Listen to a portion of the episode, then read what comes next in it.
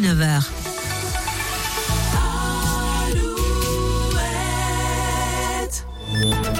Alouette, les infos. Avec Corentin Mathias. Bonjour Corentin. Bonjour à tous. Et l'actualité à 8 heures, c'est d'abord dans la Sarthe une enquête qui a été ouverte trois jours après la défenestration de la défenestration, pardon, oui, de trois élus effrayés par des pétards lancés lors d'un conseil municipal au sud-est du Mans, à Châles. Jeudi soir, des détonations de pétards ont retenti dans la salle où se tenait un conseil municipal à l'hôtel de ville. Effrayés par le bruit de mitraillettes et la fumée causée par ces pétards, trois élus ont sauté par la fenêtre. Deux élus s'en sont sortis indemnes, mais le troisième, une femme d'une quarantaine d'années, souffre d'importantes fractures et a dû être hospitalisée. En Gironde, un homme a été interpellé, placé en garde à vue hier après-midi. Il s'est introduit chez sa sœur où se trouvait sa compagne à l'est de Bordeaux, à Vers.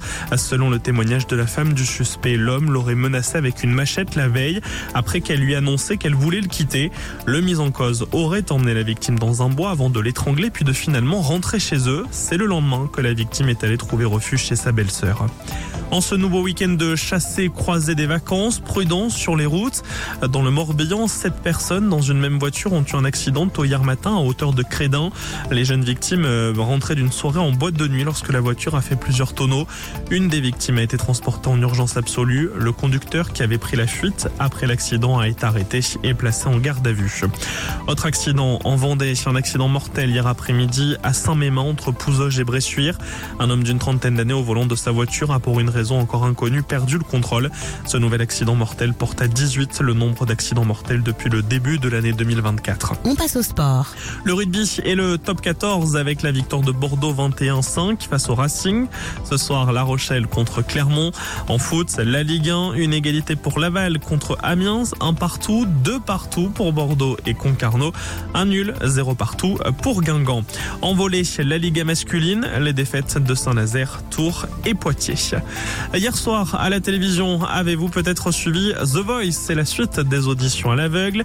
Parmi les candidats à avoir passé cette étape, Gwendal White, originaire des Côtes d'Armor, ce jeune homme de 29 ans travaille à Prague. Il est agent de sécurité à l'ambassade.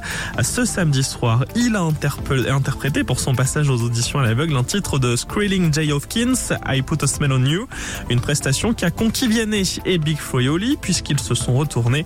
C'est finalement l'équipe de Vianney que Gwendal a décidé de rejoindre. Il explique au micro de Julien ce qu'il attend de son coach et de l'aventure The Voice. J'attends de Vianney euh, un soutien et des conseils aiguisés sur euh, surtout l'interprétation, euh, la façon de placer la voix, tout ça, des choses que lorsqu'on est dedans et qu'on le vit à la première personne, on, on pense pas forcément. Effectivement, Vianney, il a ce recul avec son vécu pour nous aiguiller. Moi, ce que j'attendais de The Voice, ce que j'espérais, c'est me professionnaliser, obtenir pourquoi pas un contrat dans l'industrie musicale, obtenir plus de concerts, notamment en France, en Bretagne. Donc on espère que ça va accélérer les choses. The Voice, c'est chaque samedi à 21h10 sur TF1, la météo.